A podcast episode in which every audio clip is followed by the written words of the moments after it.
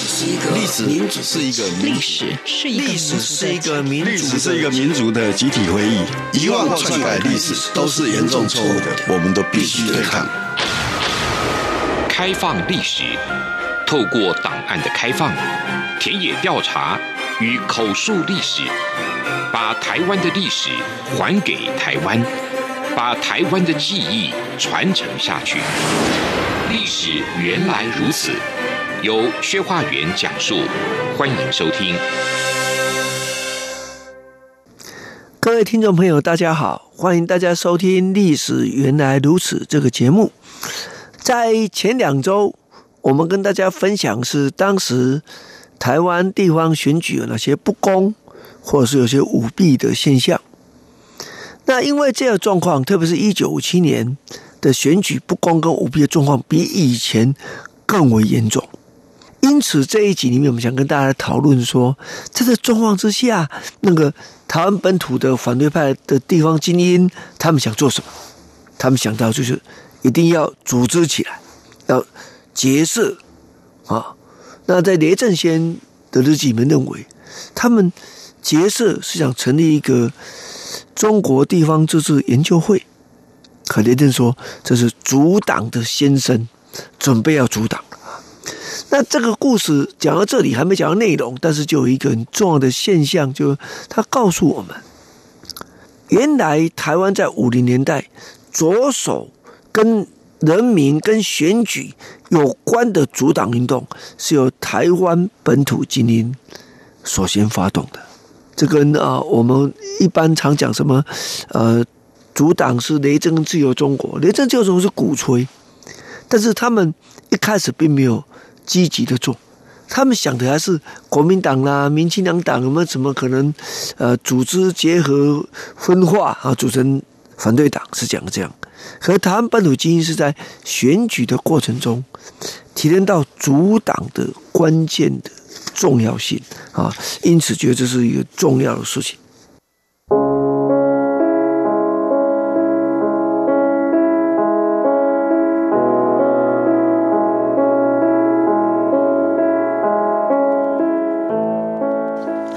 当年这个选举哈，有那么多的舞弊现象，可是还有一些因为没办法做到完全，所以还有一些所谓无党无派的候选人当选，不也非常令人觉得感动啊！就不管有没有当选这些人，那么都曾经联名共同质疑这个这个选举的的结果了。如果你是落选的，质疑我们觉得常见嘛。当选还愿意说这是不公平的的选举，呃，我觉得是不容易的一件事情啊。那这个想事后，那事前实际上他们也曾经表示说，需要要怎么样来做一些选举内容的改善等等啊，只是政府没有做。好，无论是事前事后，对他们来讲，那就我们应该怎么办？所以想到是要。啊，开始来做一个全岛性的集结哦，这在当时的台湾是非常少见的。台湾在上一波全岛性的集结是在日本统治时代，啊，由台湾民众党跟台湾这个地方自治联盟啊，这个出身的人，民众党那时候已经一九三五年已经解散了，和原民众党的党员去串联。那地方自治联盟是全台的，就是说全台的候选人啊。那国民党来了以后，基本上禁止跨县市的派系，这是不可以的。所以在这个一九五七年，这是重要原因，就是说从南到北，那么重要代表性的反对派人士几乎都试图去动员跟集结起来。那当时他们在这个一九五七年的五月十八日。啊，在现在台北市西门町有一个新蓬莱阁这个大饭店，那么举行呃这样的一个开会。那开会以后，他们决定说，一定要成立中国地方自治研究会，好扩大范围，啊，让这个从中国大陆来台的这个自由派或支持民主的这些人，也能够参加啊这个组党的先生，应该说中国地方志研究会这样的的组织了哈。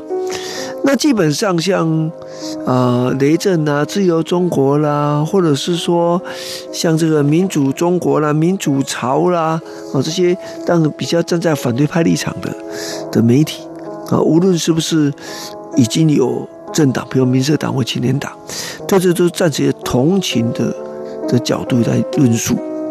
可实际上他们并没有参加，而且保持戒慎恐惧的心情。因为他们觉得这一群人都是台湾本土地方精英，纵使是民青两党的人，也是都是台湾本土的。那这样的话，很担心呢，这个结社会变成了台湾本土力量集结起来的一个组织哈。哦，这是当时他们担心的这件事情，所以保持了一定程度的这个的距离啊。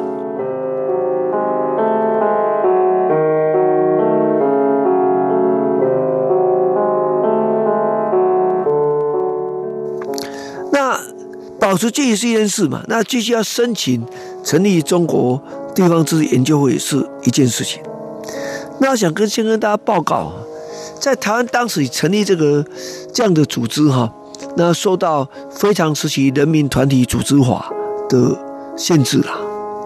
那但是这个限制也不是那么绝对，譬如说像宪法这个组织，哇，那就多了啊，国家代表几个是组成一个，或者不止一个两个哦，啊，搞不好三个这样。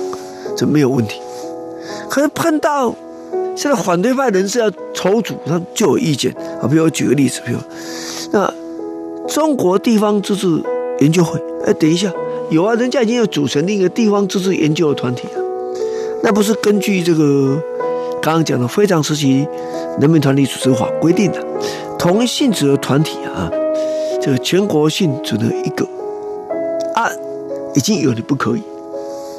那当时就也蛮有趣的，跟现在来讲蛮吊诡的，因为反对派人士成立的是中国地方自治研究会嘛，可是另外一边呃研究是台湾，他说这这不一样啊，这一个中国一个台湾，那为什么不可以？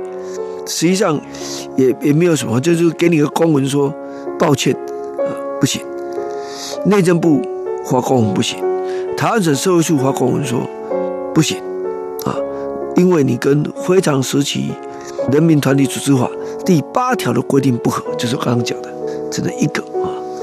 那这这是第一件事。那第二个，当然如果只是哎不合不合，那参加者还继续在筹组怎么办？所以国民党就会开始进行处理啊。那怎么进行处理啊？啊，譬如说要宣传。那宣传我们现在看到资料是透过国民党的党务系统。来做批评跟宣传，啊，呃，看到目前看到的是那个内容摘要的油印本啊，抱歉，因为我手上没有看到，啊，应该有有摘要代表更详细才对了，但主要内容就是说，呃，明清两党党员，你注意啊，注意这个跟我们刚刚讲的不大一样，这是国民党说的，明清两党的议员，这些地方的民意代表，以中国地方。自治研究会的名义作为号召，罗致失意政客参与配合匪的政策。My God，那不是这是这不只是自毁不报呢？然后呢，用合法掩护非法，然后跟香港第三势力勾结，他目的就是要反党反政府。这个就有点麻烦了。凡是对选举不公组成，那里面的人有一些，刚刚讲有民社党或青年党的党籍，甚至我们发现还有国民党党籍。待会讲，待会再继续讲哈。那这样的情形之下，一开始只是一个啊，类似民间的社团。我们已经讲了啦，连雷震都看出来，他们可能变成主党。你也知道，国民党怎么不知道呢？所以他在你还没有之前，一开始就把你打散，根本不让你有机会。再做第二步啊，这是一件事情。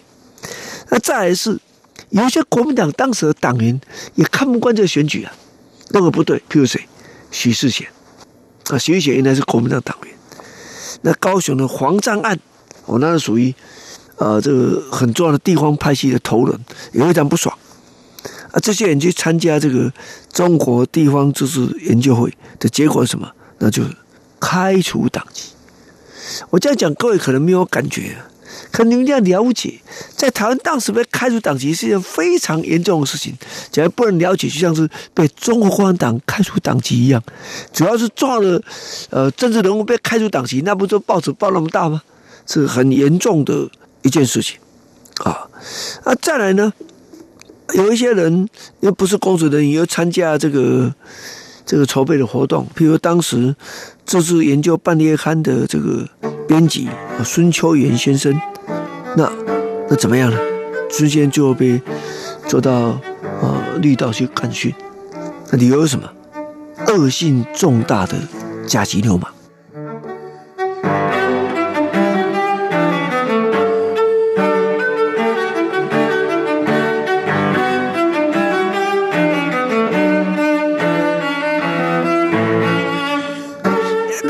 谁判定的？台湾在过去哈，那个制定减速流氓条例之前是用办法，无论条例和办法有个特色，就不需要法院的审判。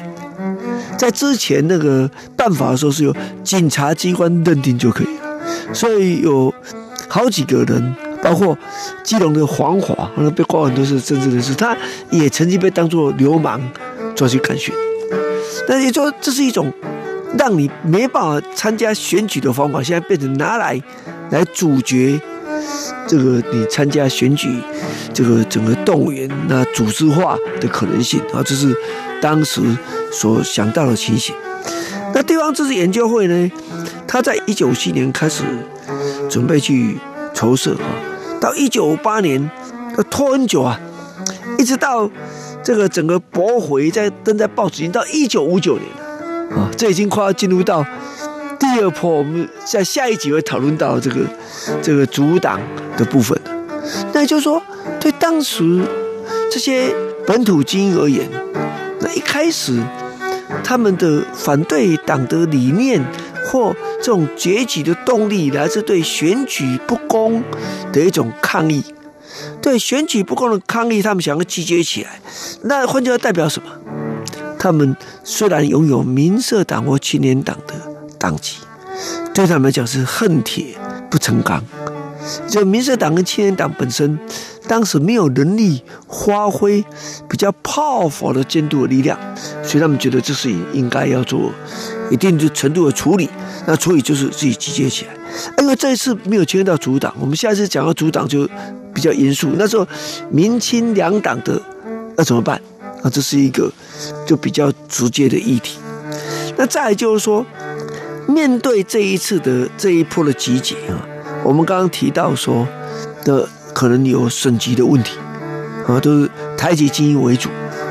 那这个东西在以后会怎么样啊？那是另外一件事了。简单来讲就是说，接下来的下一波阻挡运动，然后有突破性的发展。那这样突破性的发展。之所以会出现原因，要把它放在一九六零年的那一个历史的氛围来做了解才可以。也就是说，五七年选举不公这么严重，选举不公引起了反弹。啊，这个反弹我们在之前提到，像高玉树后来就根本不选台北市长啊。那这是一个情形。那第二情形是说，因为这样的结果。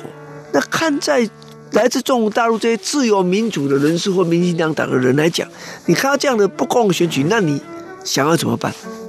你担心台籍精英主导会有问题，那个反过来问说，那来自中国大陆的自由民主倾向的朋友，打算怎么面对这样历史的问题啊？我想这是一个很关键的问题。